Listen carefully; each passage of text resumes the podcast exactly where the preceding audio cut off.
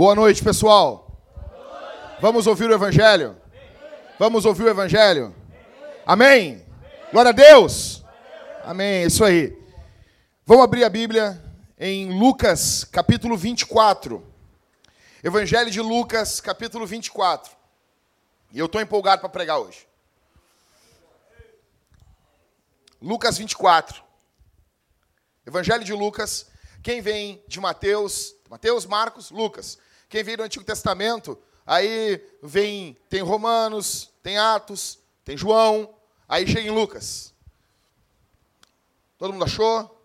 Capítulo 24, o último capítulo de Lucas. Tô, tô calmo. É, esse é meu jeito calmo, essa é a versão calma. Todo mundo achou, pessoal? Então, peço que vocês não desliguem aí os celulares, não fechem a Bíblia. Lucas capítulo 24. Tá gravando esse áudio aí? Tá gravando? Não vai dar problema depois. Posso comer o rim de vocês. Amém? Que bom, que bom. Testou já com fonezinho. Que bom, eu fico feliz com essa. essa... Vai testar agora, né? Já tinha testado? Então deixa assim. Então, tá, tá me ouvindo aí? Ricardo, tu é um cara legal, bonito. E eu mentiroso. Ok, pessoal, vamos lá. Lucas capítulo 24, versículo 13. Culto de Páscoa. Tem muita gente, tem pessoal que está viajando, né? Uh, tem pessoas que. Vocês sabem que a Sofia fez uma cirurgia essa semana, então o Maicon, a Suna não, não puderam estar aqui com a gente também. Então, eu peço que vocês orem, orem pela Sofia, pela recuperação dela, né? E orem por essa família. O Júnior também está viajando o Rômulo não pôde estar com a gente. Estamos um número reduzido, mas Jesus está vivo. Ok? Lucas capítulo 24, versículo 13 até o versículo 35. Vamos lá? Apertem os cintos aí, vamos lá. Nesse mesmo dia, dois deles seguiam para um povoado chamado quê? Emaús. Distante de Jerusalém, 60 estádios, mais ou menos aí uns 11 quilômetros. E iam comentando tudo o que havia acontecido. Enquanto comentavam e discutiam, o próprio Jesus se aproximou e começou a acompanhá-los. Mas os olhos deles estavam como que fechados, de modo que não o reconheceram. Verso 17. Então ele lhes perguntou: Do que estáis falando pelo caminho? Eles então pararam tristes. Jesus perguntou para eles: que, é que vocês estão falando aí? Eles ficaram tristes. Verso 18. E um deles, chamado Cleopas, respondeu: És tu o único visitante em Jerusalém que não soube das coisas que ali aconteceram nesses últimos dias? Ele lhes perguntou: Quais? Jesus, né? Fala aí para mim. Fala para mim, conta, me conta qual é o teu problema. E eles responderam: As que dizem a respeito de Jesus, o Nazareno, que foi profeta poderoso em obras e palavras diante de Deus e de todo o povo. Como os principais sacerdotes e as nossas autoridades o entregaram para ser condenado à morte e o crucificaram. Verso 21. Nós esperávamos que fosse ele o que traria a redenção a Israel. Além disso, já faz três dias que essas coisas aconteceram. Verso 22. Também é verdade que algumas mulheres do nosso meio nos encheram de espanto, pois foram de madrugada ao sepulcro dele, e não achando o corpo, voltaram afirmado ter tido uma visão de anjos que diziam que ele está vivo. Ah, verso 24. Alguns dos que estavam conosco foram ao sepulcro e confirmaram o que as mulheres haviam falado, mas não o viram. Então ele lhes disse. Aí Jesus não aguentou, né? Jesus, pô, vocês estão vendo tudo isso? Aí Jesus disse: Ó tolos, que demorais a crer no coração em tudo o que os profetas disseram. Acaso o Cristo não tinha de sofrer essas coisas e entrar na sua glória? Verso 27, acompanha aí. E começando por Moisés e todos os profetas, explicou-lhes o que constava a seu respeito em todas as Escrituras. Jesus ficou explicando para eles tudo que as Escrituras falavam. Imagina, todas as Escrituras. Jesus, senta aqui que eu vou te ensinar. Seminário com Jesus. Quando se aproximaram do povoado para onde se dirigiam, aí Jesus, olha o jeito de Jesus, Jesus fez como quem ia adiante. Ah, estou indo embora, né? Eles, porém, insistiram: fica conosco, pois já é tarde, o dia está terminando. Então entrou para ficar com eles. Estando com eles à mesa, Jesus pegou o pão e o abençoou, e partindo, o distribuía. Então os olhos deles foram abertos e o reconheceram, e ele desapareceu de diante deles. E disseram uns aos outros: Acaso nosso coração não ardia pelo caminho quando ele nos falava e nos abria as Escrituras? E na mesma hora levantaram-se e voltaram para Jerusalém e encontraram reunidos os onze e os que estavam com eles, os quais diziam: É verdade, o Senhor ressuscitou e apareceu a Simão. Então os dois contaram o que havia acontecido no caminho e como o reconheceram no partir do pão. Nós passamos uma semana mergulhadas, mergulhados na narrativa da Páscoa. Todo dia eu mandava um áudio para o grupo da igreja, falando o que tinha acontecido naquele dia com Jesus na Semana Santa. Mas domingo eu não fiz isso, hoje eu não fiz isso. Por quê? Porque eu vou pregar. Vou mandar áudio para ninguém. Quem quer ouvir o áudio vem para o culto. Meu coração está cheio de Deus porque eu amo esse texto. Para mim, Lucas 24, Caminho de Emaús, é um dos textos mais doces e meigos da Escritura. São dois discípulos. Eles estão indo embora de Jerusalém. Isso já é domingo passado. Eles estão indo embora. Eles estão tristes. Provavelmente um dos discípulos tem o nome de Cleopas. Alguns teólogos vão dizer, o Leon Denis vai dizer que provavelmente o outro discípulo que está indo ali é o próprio Lucas. E eles estão indo tristes, andando pelo caminho. Aí Jesus olha eles tristes, Ivan, e começa a caminhar com eles. Só que a angústia é tanta, a tristeza é tanta, a desgraça é tanta, que eles não veem que é Jesus. Isso é fato, isso é até psicológico. Só não nota.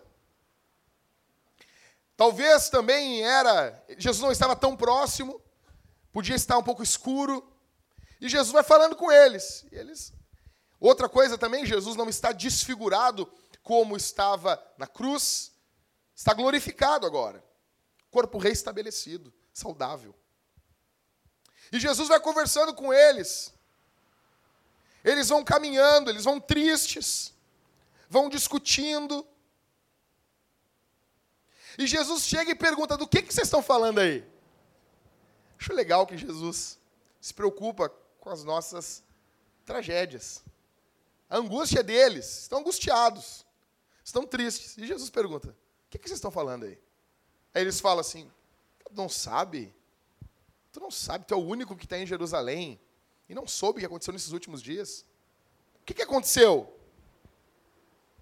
Aí Cleopas diz: Olha, estou falando acerca de Jesus. Os principais sacerdotes, as nossas autoridades mataram Jesus. Mataram eles. Só que teve umas mulheres ali no sepulcro que disseram que ele ressuscitou. O testemunho das mulheres nesse período quase que não é válido. Ou, na verdade, nem era válido. Tanto que, se isso fosse uma armação dos discípulos, eles jamais teriam armado para mulheres darem o testemunho. Tem pessoas que dizem que Jesus aparece primeiro para as mulheres porque ele quer que a notícia se espalhe. então, então ele vai aparecer para as mulheres. Ele quer que, que o babado assim mesmo, entendeu? Aí, Jesus aparece para eles, eles começam a dizer: olha, e eles vão dando todas as evidências da ressurreição de Jesus, só que eles ainda estão tristes. Eles, não, Jesus. E o legal, eles estão indo embora. Estão indo embora. Aí Jesus fala: vocês são tolos. Porque não creem nas Escrituras. Jesus nunca lutou contra a Bíblia. Vocês não creem nas Escrituras. Aí Jesus, vem cá, eu vou te explicar uma coisa. Desde... Aí todos os profetas, a lei, Jesus foi explicando tudo. Liscano, Jesus explicou tudo o que o Antigo Testamento falava dele. Tudo. Ah, sabe quando Abraão foi lá matar o filho dele e apareceu um cordeiro para morrer no lugar dele? Ah, de Cleopas e Lucas. Ah, sei. Era de mim que o texto estava falando. O texto está falando que eu sou o cordeiro que tiro o pecado do mundo. Né, Aline? Provérbios, né? Piada interna. Então, assim, eu sou o cordeiro que tira o pecado. Sabe quando Gênesis lá diz: Olha, vai nascer um da semente da mulher que vai esmagar a tua cabeça? A Escritura está falando de mim. E ele foi explicando, explanando a Bíblia. Foi explicando para eles. Aí eles estão passando e tem que entrar para o povoado e Jesus faz como de conta, vai indo embora. Ah, deixa eles me chamar. Aí eles, ah, não, fica conosco, Senhor.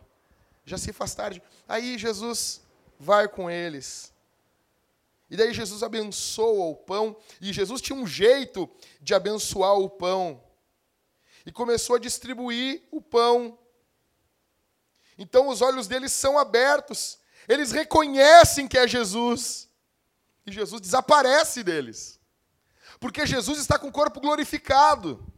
Então Jesus possui um corpo material, mas o corpo material é o mínimo. A gente tem que entender isso. Jesus atravessa paredes. Você não pode? Não, é que ele parte do mínimo. O corpo é material, mas é, não é menos do que material, mas é mais do que material. E como dizia C.S. Lewis, as coisas mais densas ultrapassam as coisas menos densas. Então, tem uma nuvem, você passa por meio da nuvem. Jesus é mais real do que a parede. Ele atravessa a parede. Isso diz para nós que a eternidade vai ser, de fato, a realidade da existência. Aí Jesus chega para eles e desaparece. E o que eles dizem? O verso 32 é uma bomba, cara. Eles dizem assim: acaso não nos ardia o coração? Quando Jesus ia falando a escritura para eles, o coração deles ardia. Fogo do Espírito Santo queimava as entranhas deles. E eles diziam: Aí eles fazem o que? Eles voltam correndo e vão para Jerusalém. Eles já estavam chegando, já estavam chegando ali em Emaús, naquele povoado. E eles voltam para Jerusalém. Por que, que eles dizem o que para Jesus? Fica com a gente, Jesus já se faz tarde. Mas quando eles vê que Jesus é ressurreto mesmo, eles perdem até o medo, eles vão tarde mesmo. E vão lá. E encontram os onze apóstolos e falam: Olha, é verdade. E os apóstolos falam: Ele apareceu para Simão. E eles começam a contar e a falar sobre a ressurreição. Depois do verso 36 em diante, Jesus aparece para eles de novo. Jesus come peixe com eles de novo, porque Jesus não é vegano. Jesus gosta de carne. Vamos proteger, proteger os animais. Não, Jesus, não vamos não. Vamos comer. Vamos comer. Vamos proteger os animais que não é que não é para comer, os que a gente quer comer. Jesus é lindo demais. O que que isso aqui tem a ver com a gente? Eu queria pregar para vocês debaixo do tema Jesus vive e isso muda tudo. Eu não sei como vocês vieram aqui essa noite, mas eu quero dizer uma coisa para vocês: Jesus está vivo e isso muda tudo. Tudo, tudo, tudo. Não importa que área, não importa que circunstância, não importa que tristeza, não importa que alegria, Jesus muda tudo. Jesus está vivo e isso é o maior acontecimento da história. Maior acontecimento da história. Quem são os discípulos antes da ressurreição? Em primeiro lugar, os seus pés caminham para o acaso e não para o amanhecer. O verso 13 diz: Nesse mesmo dia, dois deles seguiam para um povoado chamado Emaús. Opa, quase que eu caio aqui. Eles vão, eles vão caminhando, eles abandonaram Jerusalém. Eles abandonaram a igreja. Carol, eles abandonaram a igreja. Eles abandonaram tudo. Estão indo embora. Acabou. Acabou. O, o caminho deles é para o acaso. Eles caminham como quem foge de uma terrível experiência. Eles provavelmente estão abandonando o Evangelho. Eles ouviam um pregador falando que ele era a vida. Eles ouviam um pregador falando que ele era a ressurreição e a vida. Eles viram esse pregador pregando, eles andaram com ele, só que agora ele está morto. Então eles abandonam tudo, abandonam Jerusalém, estão voltando para Emaús provavelmente abandonando o evangelho, abandonaram a igreja, abandonaram tudo e estão indo embora. Eles tinham esperanças destruídas, desgraçadas, quebradas. As esperanças que eles colocaram em Jesus estavam frustradas. Eles colocaram uma expectativa em Jesus, só que tudo acabou. Eles ficavam olhando, não, não, é, porque não, Jesus alimentou a multidão. Olha aqui para mim, Jesus alimentou uma multidão. Jesus curou gente à beira da morte. Jesus curou cego, curou surdo. Jesus andou sobre as águas. Não, não, daqui a pouco, eu garanto eles ficavam assim, não, daqui a pouco ele vai, vai puxar um, um coelho da cartola aí. Te liga, olha só, fica olhando. Daí prende Jesus. Tá, não, não, mas beleza. Ó, ó, presta atenção que olha o que ele vai fazer agora. Aí Jesus começa a apanhar. Não, não, mas presta atenção. Jesus daqui a pouco ele vai, ó, ele vai fazer uma sacada e nós não vamos entender.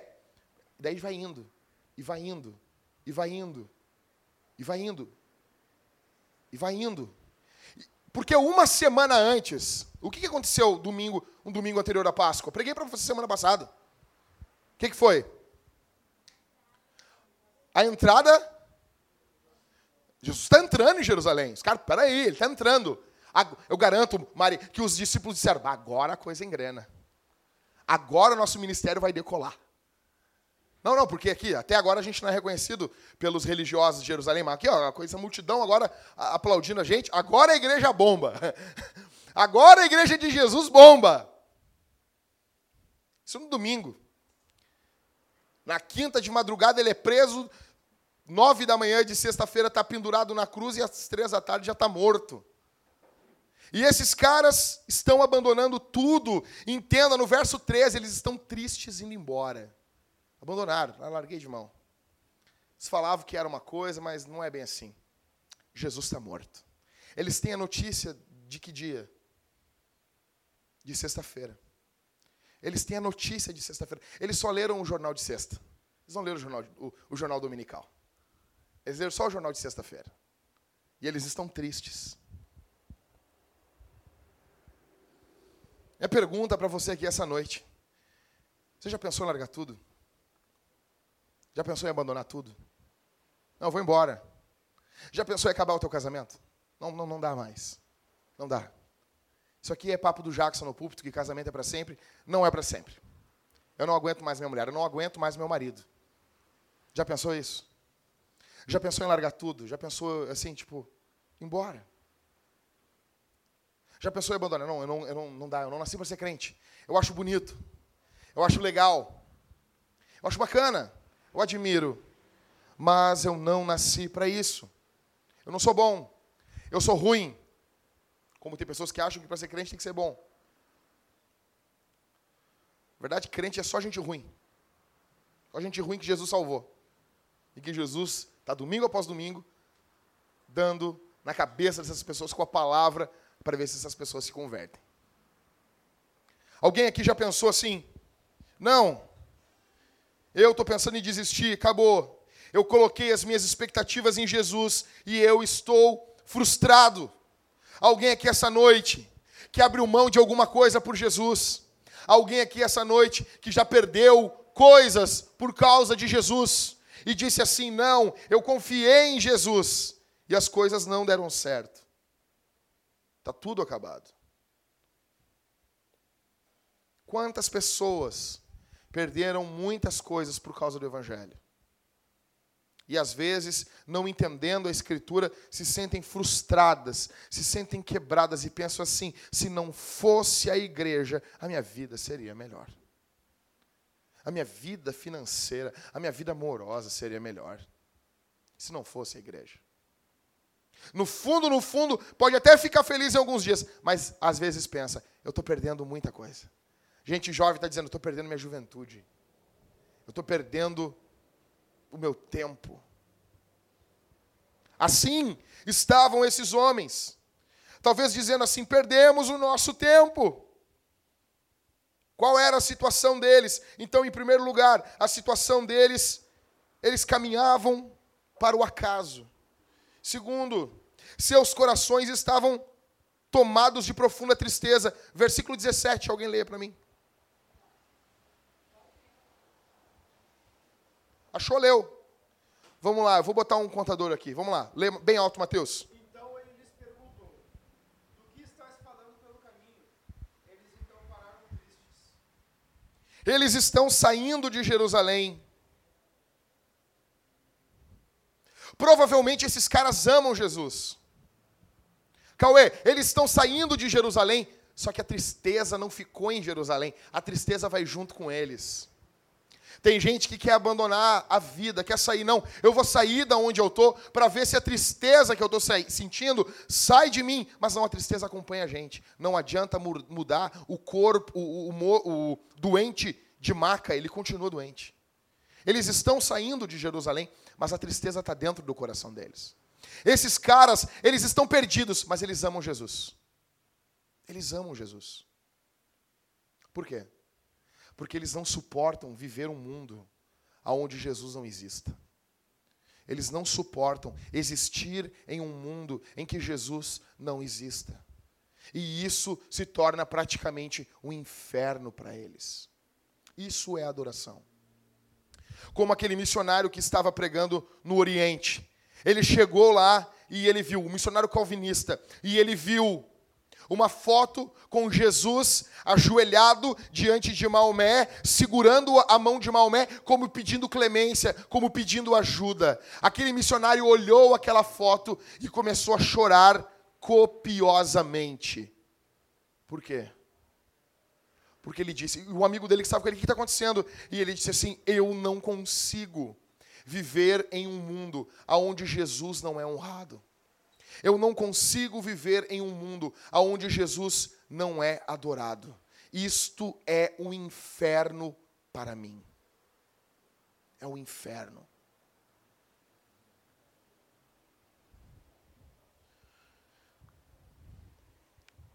Como você entrou aqui essa noite? Você entrou aqui quebrado, desanimado, desencorajado, Muitos tentam mudar de emprego, mudar de esposa, mudar de marido, mudar de amigos, mudar de igreja, na ânsia de matar a tristeza que está dentro da alma. E assim estão esses homens.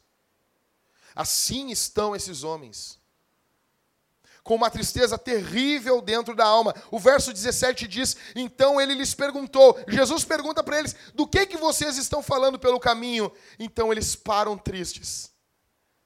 Tipo, eles estavam falando de Jesus e talvez eles queriam se animar. Aí Jesus pergunta: Do que, que vocês estão falando? Aí eles param, se lembram e ficam tristes de novo. Sabe como é que é o luto? Ele é assim. Quando a gente está querendo ficar feliz, a gente se lembra e cai de novo. É isso que aconteceu com eles. Como você entrou aqui essa noite? Porque tem pessoas que fingem alegria na frente dos outros. Tem pessoas que fingem regozijo, alegria na frente dos outros. Mas a alma está quebrada. E assim está esses homens.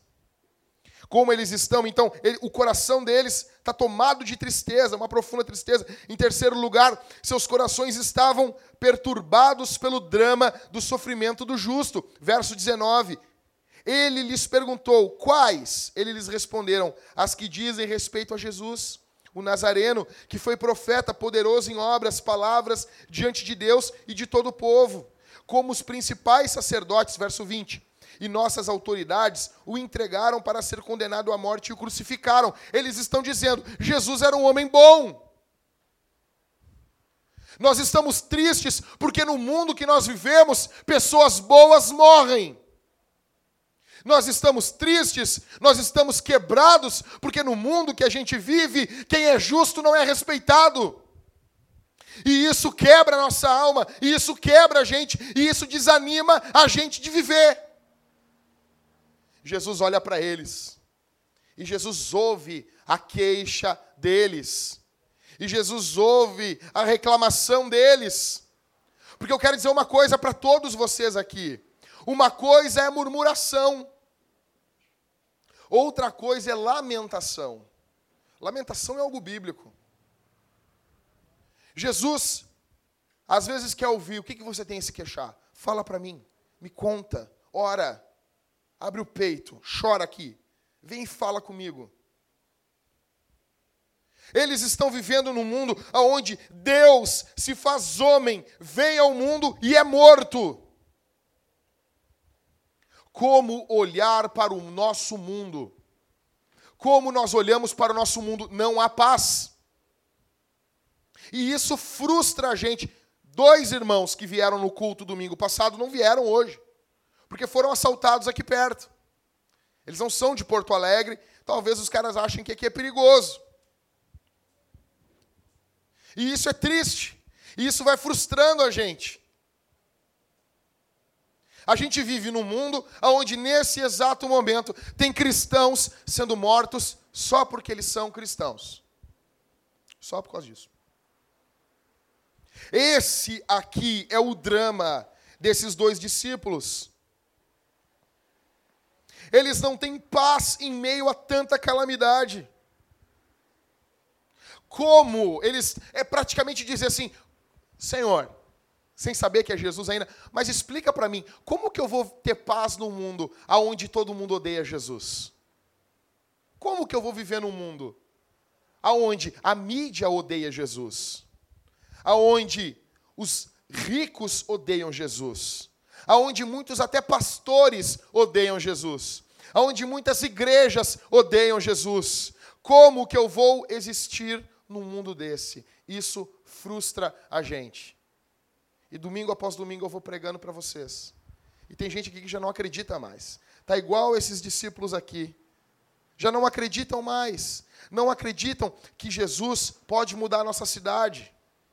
Não acreditam mais que Jesus pode fazer alguma coisa. Hoje, antes de começar o culto, uma hora antes, a gente montou aqui na frente bateria, uma caixa de som, botei o Liscana a tocar ali e disse: toca. Porque o Liscano é assim. Ele fica no culto com a gente amordaçado. Ele vai tocando e o Cauê bota um laço, eu boto o outro, e a gente vai segurando ele. Baixo, toca baixo. E às vezes ele quer sair que nem um boi louco tocando alto. Ali na rua a gente soltou o cercadinho. Toca. Toca. Não tinha ninguém que não passava aqui na frente e não olhava para a igreja. Então, é óbvio, né? É, é, é, o ministério atracional de Jesus na vida do Liscano. As pessoas olhando. Ah, tem uma igreja ali. Eu disse para os guris, nós precisamos nos apropriar desse bairro. Fazer o bem, ajudar essa gente, estender a mão. Mas como vamos nos apropriar desse bairro? Começando pela calçada. Essa calçada é nossa, vamos usar. Vamos falar de Jesus, vamos parar de ficar só no nosso grupinho, da nossa, dos nossos amiguinhos os coleguinhas, vem alguém que não é cristão no nosso meio, essa pessoa fica sentada num canto, jogada. Vamos amar essa gente. Vamos, vamos, vamos ajudar. Começar pela calçada. Vamos cumprimentar, estender as mãos para as pessoas. Nós precisamos. Porque isso aqui frustra a gente. Viver numa cidade como essa frustra. Em quarto, como que está o coração deles? Seus corações estavam cheios de esperanças frustradas. Versículo 21. Alguém lê para nós aí.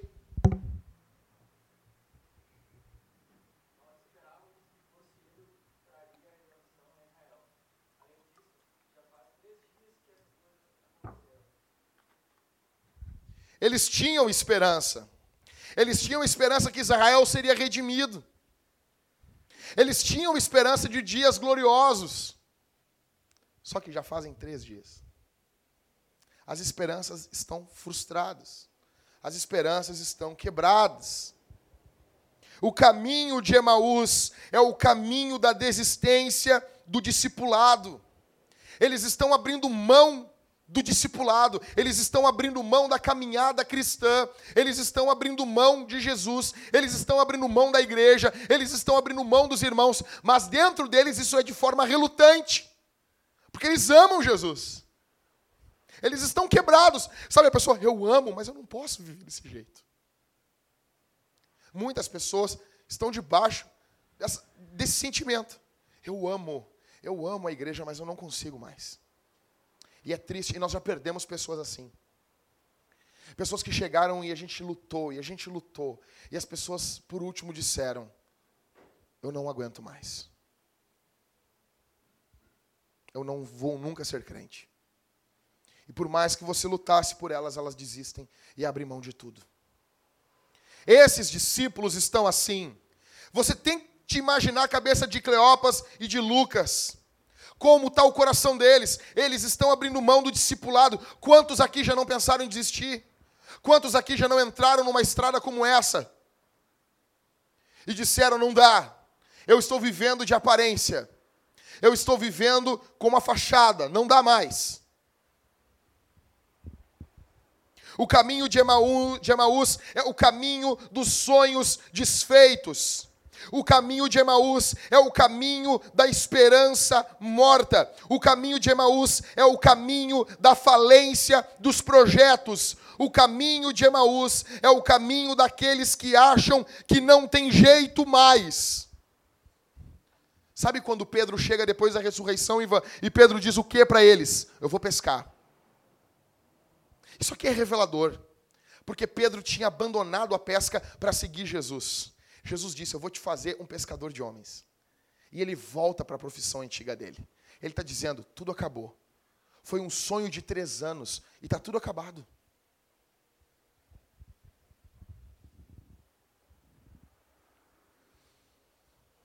Por que, que tudo isso está acontecendo com eles?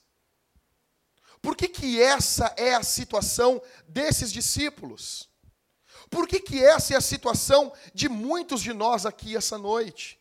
Por quê? Eles têm a notícia de sexta-feira. Eles têm a notícia de sexta. Olha aqui para mim, vocês estão vivos. Eles têm a notícia de sexta-feira. Eles não têm a notícia de domingo. Eles não sabem que depois de sexta-feira o que Deus poderia fazer no domingo.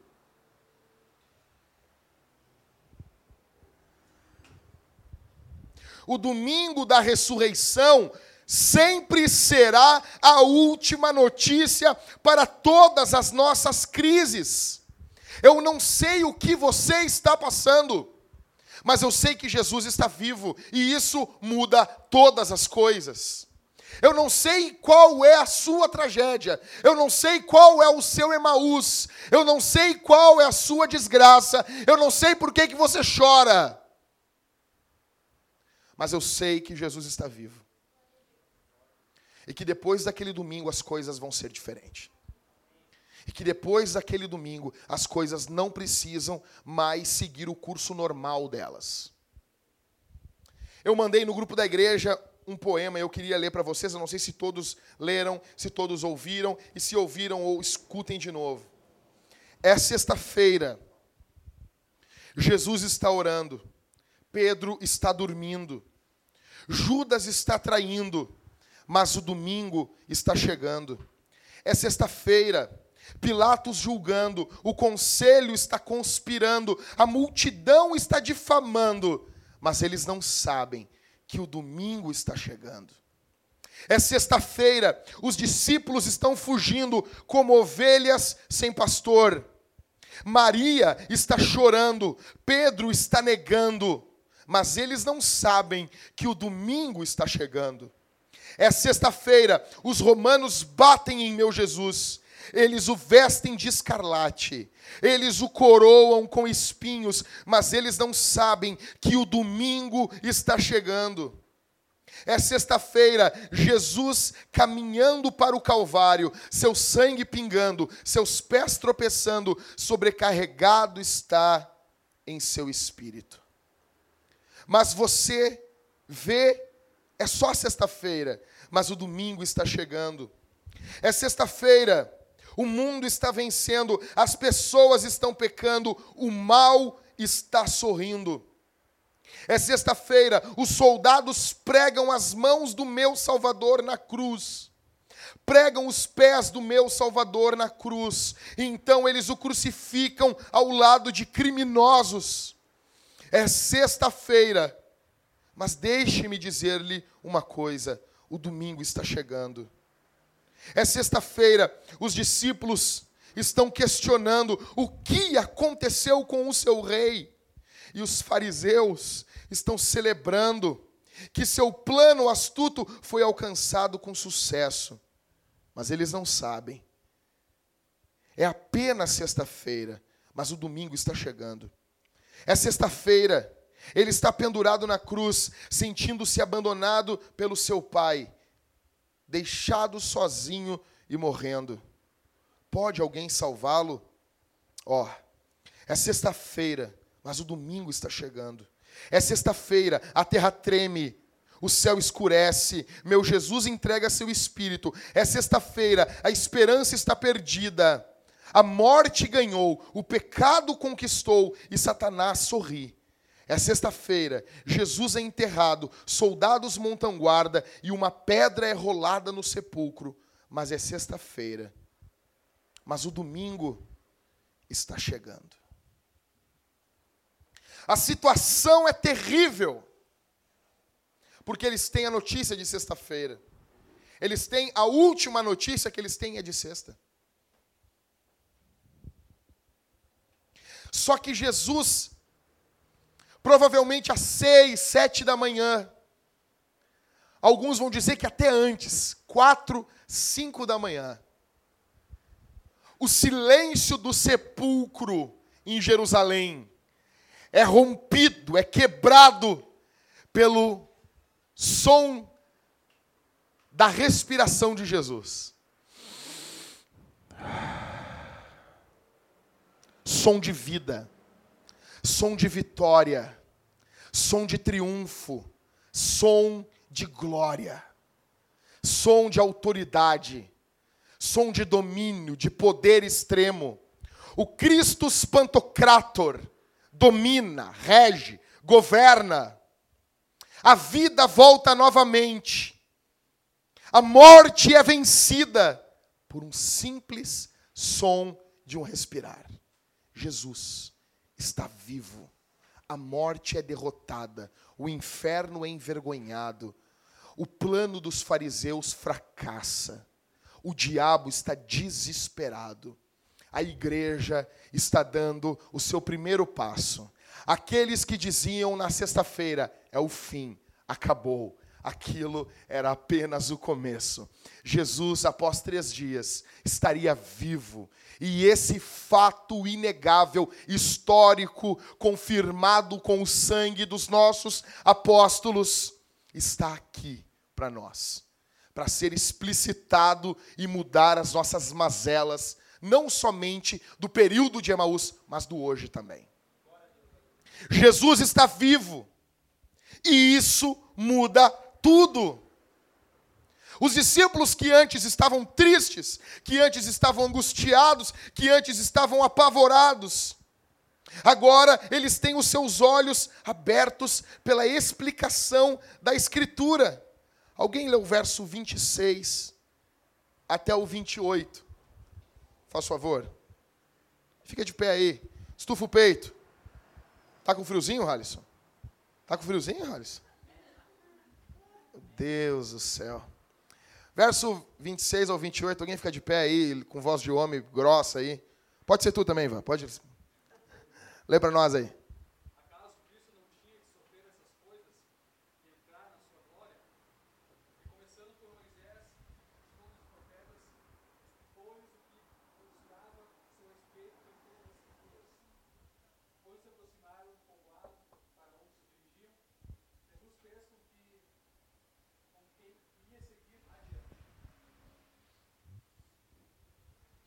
Jesus abriu o entendimento deles para a Escritura.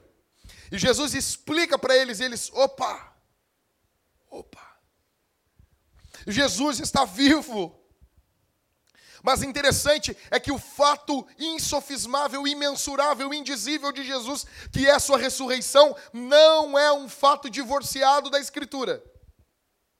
Jesus não faz assim, não, não, esquece a Bíblia aí. Ô Rodrigo, esquece a Bíblia. Vamos conversar agora da minha ressurreição aqui. Não. Jesus só ressuscitou. Porque a Escritura já dizia que ele ia ressuscitar a Escritura já apontava para a ressurreição de Jesus. Jesus não abandona a Escritura. Jesus nunca atacou a Escritura. O Verbo encarnado honra o Verbo escrito. Lâmpada para os nossos pés é a palavra de Deus. Muitas das crises que nós passamos, Passamos porque não conhecemos a Bíblia. Passamos porque não conhecemos as promessas de Deus. Passamos porque não a, conhecemos a palavra de Deus e nem o Deus da palavra. Passamos porque a Escritura para nós não tem mais prazer. Quantos de nós aqui estamos como esses discípulos, que talvez conheciam as profecias, mas não aplicavam elas para a vida deles? Sabe? Ah, o Davi falou é para ele. Ok, Davi falou no contexto dele, mas é para mim também. É para minha vida também.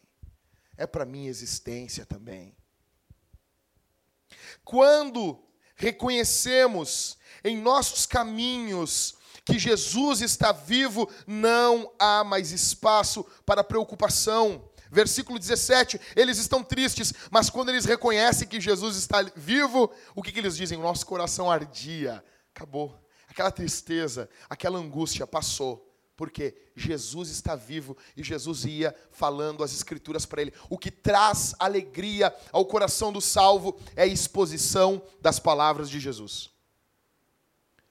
É o próprio Jesus que está falando a palavra mas é a exposição da palavra paulatinamente que vai mudando o coração deles.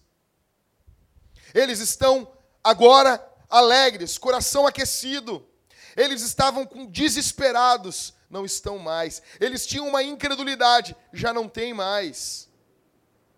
Agora eles estão com os corações ardentes pela comunhão com Jesus. Verso 29 e o verso 32. Lê de novo aí, Ivan, o 29 e o 32. Eles, porém, insistiam. Fica conosco, pois já é tarde, e o dia está terminando. Então?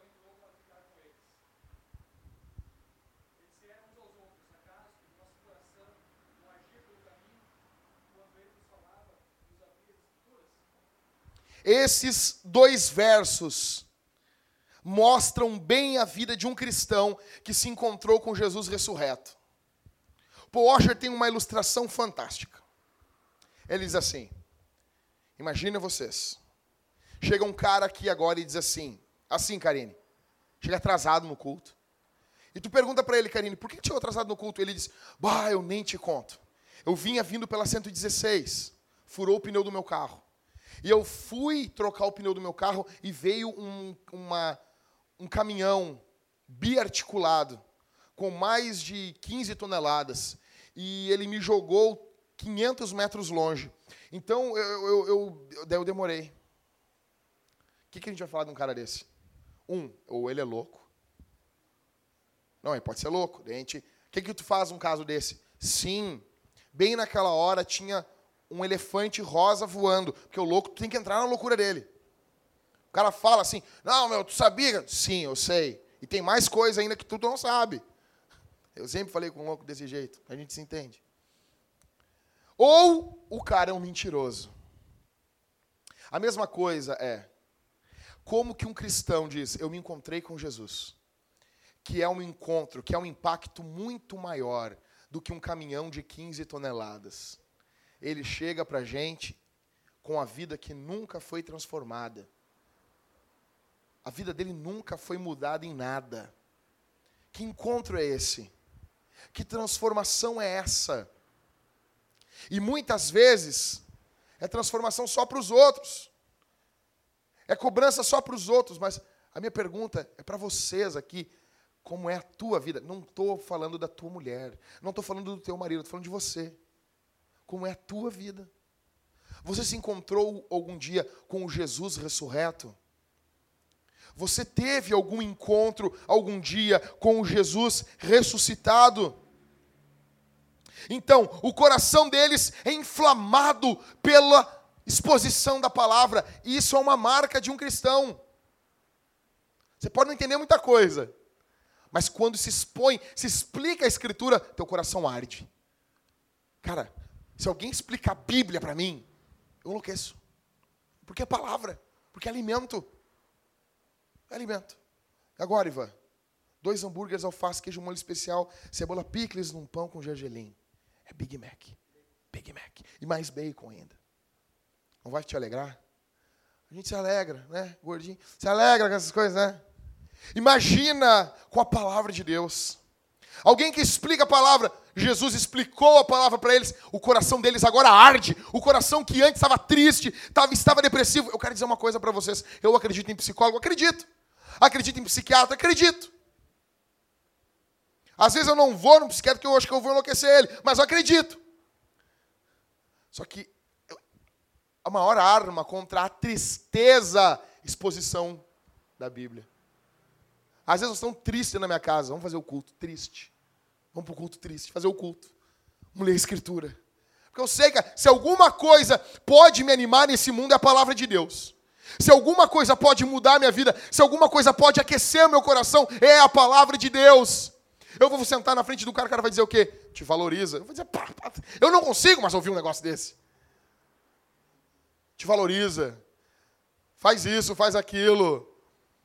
Né? Não, cara, não dá. Eu vou olhar, obrigado, falou, valeu. Não dá. Precisa de exposição de Bíblia. Eu quero dizer isso para vocês. Alegria de vocês está a um passo de vocês. Exposição do Evangelho. Se deleite a questão, muitos também não se alegram porque não entendem. Então a gente faz o culto lá em casa, o pessoal foi lá em casa ontem, e foi longo, né? A gente fez um culto lá, porque peguei, às vezes o comentário do Calvino dá meia página que eu faço o devocional lá em casa, e às vezes ele dá cinco, seis. É uma linguagem antiga. Então, tem a Bíblia, o Calvino está comentando a Bíblia, e eu comento o comentário, porque o comentário é tão, é tão nebuloso. Porque o interessante é a gente entender. Mas eu quero dizer, se vocês entenderam a Bíblia, o coração de vocês tem que se aquecer. Tem que se aquecer. O coração deles está aquecido. Você precisa de um encontro com o Jesus ressurreto. Você precisa, sabe qual é, qual é, sabe por quê? Sabe qual é o X da questão da nossa igreja? Eu tenho vontade de falar com todo mundo que trabalha aqui na igreja e dizer: vamos cuidar do horário, vamos cuidar tenho vontade de falar com todos os homens aqui. Vocês fazem o culto familiar todos os dias com a esposa de vocês? Eu tenho vontade de perguntar para todas as mulheres e dizer assim: vocês, vocês honram o marido de vocês ou vocês tiram sarro do marido de vocês na frente dos outros? Vocês respeitam o marido de vocês? Eu tenho vontade de perguntar isso, mas eu sei que uma coisa é muito mais urgente. E isso vai mudar tudo. Tudo, tudo, tudo, tudo. A gente precisa, não só vocês, eu, principalmente, de um encontro com Jesus ressurreto. Que quando a gente erra, quando a gente, erra, a gente chega, já chega, tô errado, cara. Tô errado, cara. O coração da gente ardendo pelo evangelho. Quando pedir as coisas pra gente não é demais, a gente fica procurando coisa para fazer. Eu me lembro, eu tinha 15 anos em 1998, quando eu conheci Jesus. Meu, eu ia do culto na segunda eu tinha oração, na terça eu tinha culto, na quarta eu ia numa outra igreja para ouvir palavra, na quinta-feira eu tinha encontro com os irmãos, na sexta-feira eu virava a noite orando com a gurizada. Eu tinha 15 anos e eu dizia: Jesus, eu quero ser um pregador do teu evangelho. Eu quero ser um pregador da tua palavra. Quando falava Jesus, o cara falava Jesus, eu parava. O que fala? O que foi? Nós precisamos disso. Nós precisamos voltar a isso. Precisamos voltar a cantar essas canções sobre a ressurreição e nos alegrarmos de novo nisso. Jesus está vivo, olha aqui para mim. Jesus está vivo. Jesus está vivo.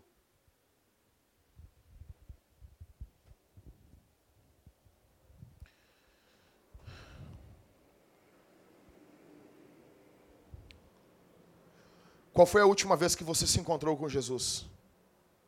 Qual foi a última vez que você experimentou o toque de Jesus através das escrituras na tua vida?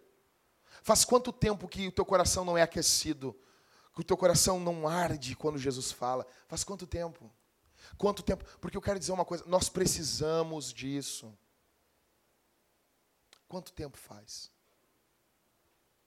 Em terceiro lugar e último, esses discípulos que agora estão com o coração ardendo, estão diante de Jesus. Qual é o próximo passo? O que a gente mais fala aqui na igreja? Quando uma pessoa está com o coração cheio de Jesus, o que ela vai fazer? Alguém sabe? Alguém fica de pé e lê para mim. Versículo do 33 ao 35. Fica de pé. Pessoal, vamos lá, pessoal. Jesus está vivo, vamos lá. Fica de pé e lê para nós. Verso 33 ao 35. Alguém?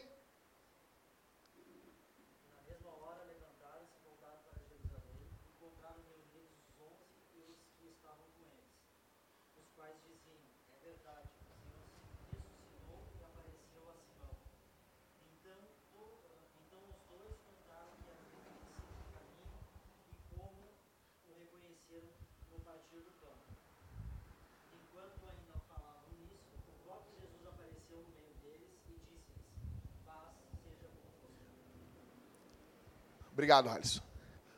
O coração deles é aquecido. Só que não fica só, ai, meu, meu coração é aquecido, ô, ô Felipe. Eu estou tão feliz com Jesus. Eh, cara, sabe, eu estava orando em casa e eu chorei. Eu chorei. Falei em línguas. E foi muito bom. Daí eu dei um peido e fui dormir.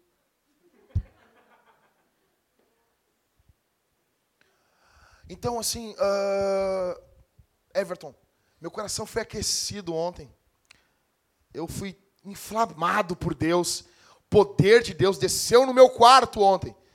Daí depois eu fui ver uma série com a minha mulher e fui dormir. O que, acontece com esses caras quando o coração deles é inflamado? Eles estão abandonando Jerusalém. São 11 quilômetros. Eles já estão chegando em Emaús. Quando o coração arde, eles vamos voltar para Jerusalém. Os pés se apressam para falar de Jesus. Sabe o que falta para nós? Assim, ah, Jackson, eu não consigo falar no meu serviço. Falta poder de Deus na tua vida. Às eu queria falar assim, não, que falta, falta que Jesus, assim, uh, não, é que tu tem teu jeitinho, né? Tu tem um jeitinho, assim, que Jesus respeita o nosso jeitinho. Não, não, não.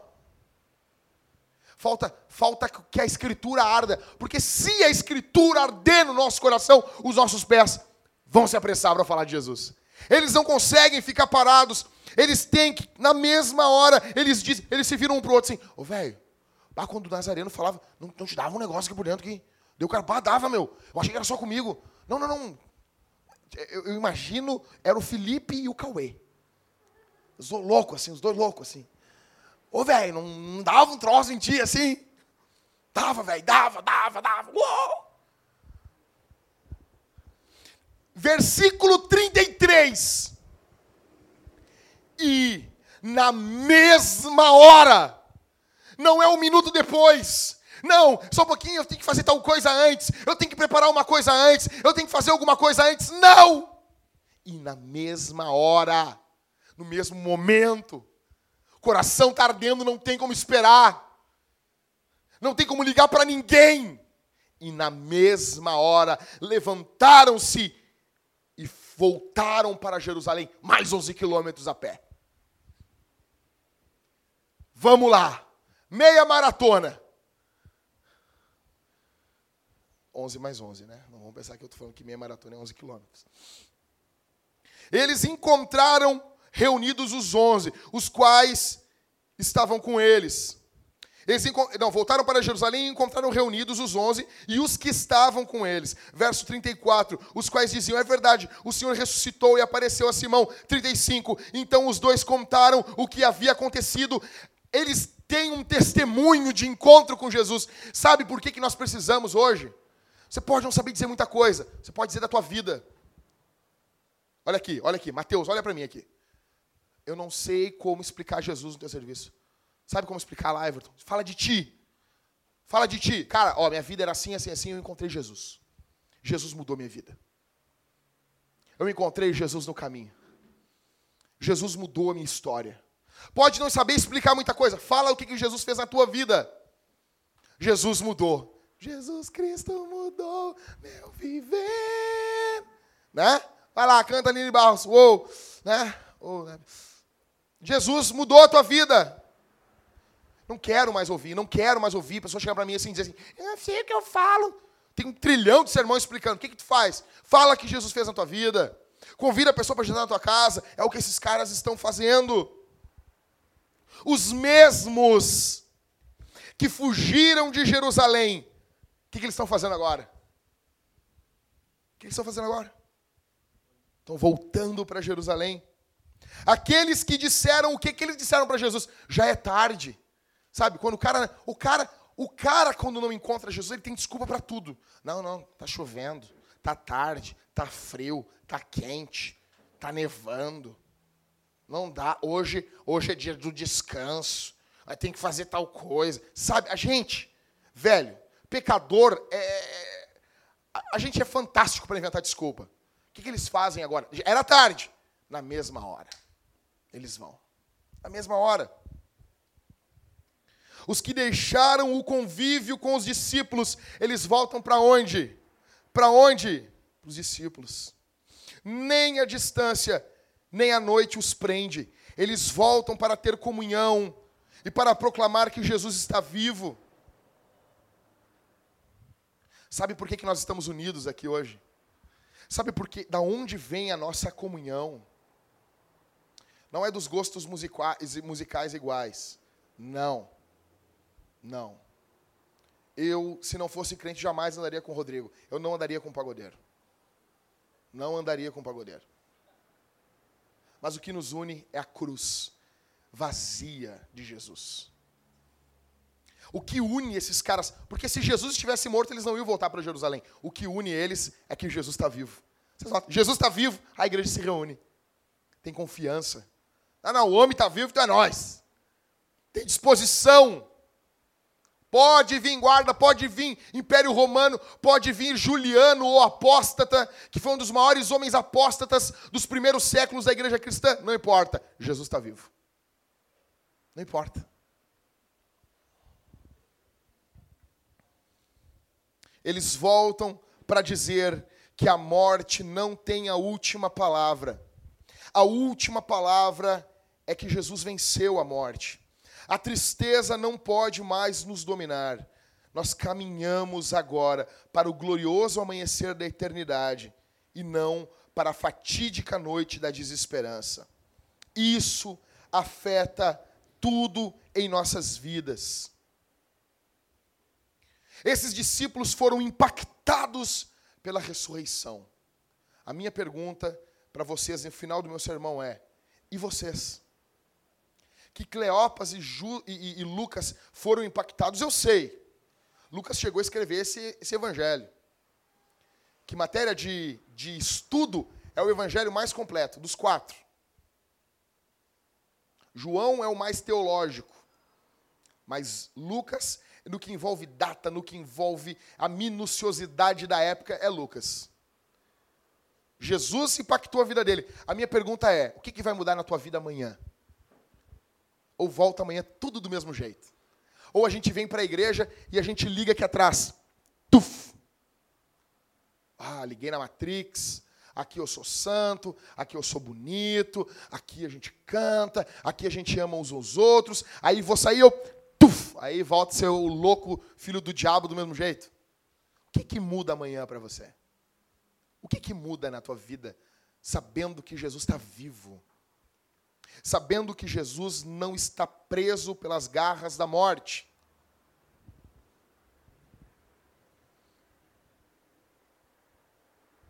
O que o impacto da ressurreição produz em você?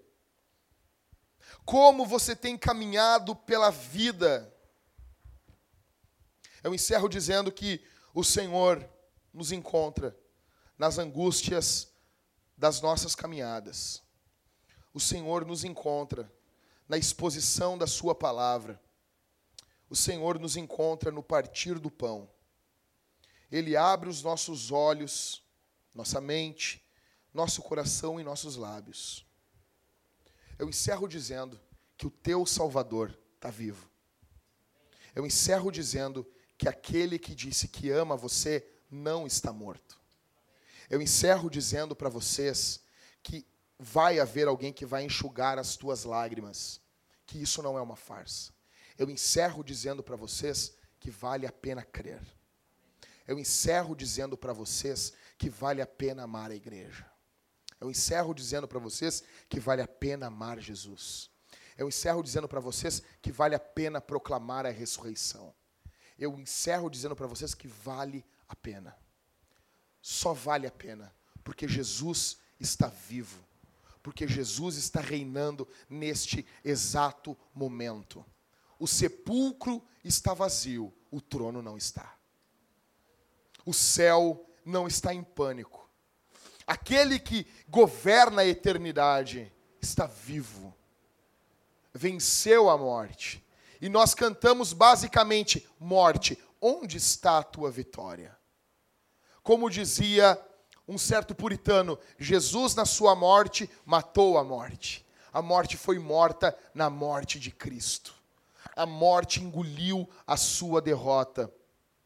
Depois de Adão, a morte mandou em todos. Depois de Adão, todos passaram a temer a morte. Se alguém aqui está com medo da morte, eu quero dizer uma coisa para você: a morte não coloca medo no teu Salvador. A morte não apavora o teu Jesus. A morte não apavora aquele que respirou cedo de manhã no primeiro dia da semana. A morte mudou o curso da história, sendo esmagada por Cristo dentro daquele túmulo. Jesus está vivo, reinando. Jesus está vivo, livre. Como dizia J.I. Packer, a vítima do Calvário Aquele que foi preso está livre agora. Onde estão os homens que bateram na face de Jesus? Onde estão os homens que crucificaram Jesus?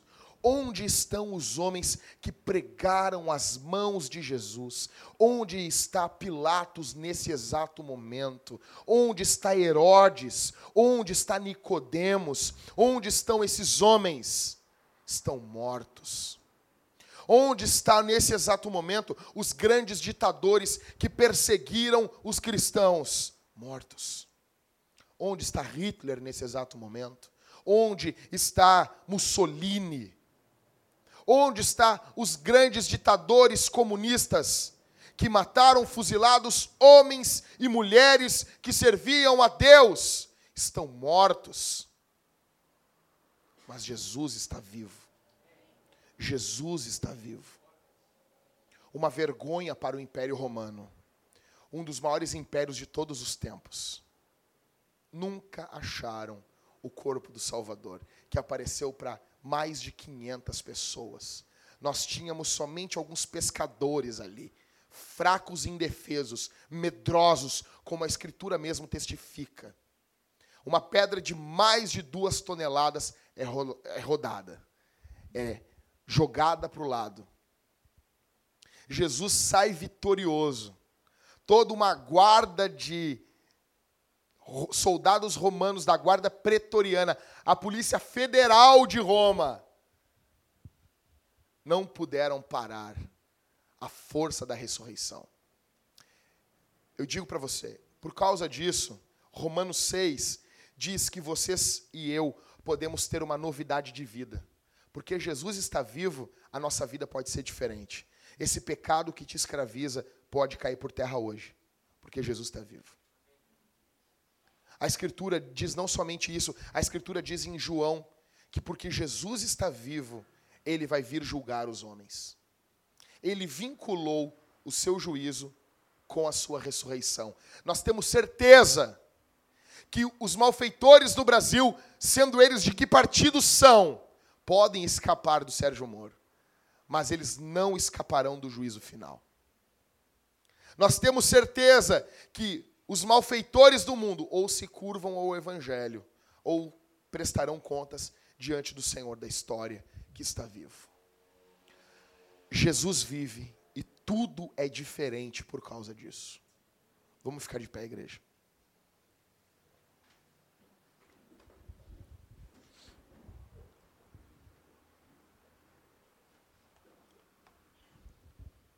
Eu quero orar com vocês nesse exato momento. Quero que nós venhamos orar. Jesus está vivo. Eu quero que isso, eu quero que você volte falando no seu carro para sua casa isso. Que você volte conversando sobre isso. Isso é o assunto do momento. A última notícia é de domingo, não é de sexta-feira. A maior angústia da tua vida tem no domingo a sua solução. Jesus está vivo. Pessoal, dos 28 capítulos de Atos, 12 falam sobre a ressurreição de Jesus. A ressurreição de Jesus era o tema da igreja primitiva. Vamos orar? Vamos orar? Vamos falar com Jesus? Pediria que a Jéssica passasse aqui, o Cauê também, para tocar depois. Fecha os olhos, igreja. Fecha os olhos. Curva a fronte.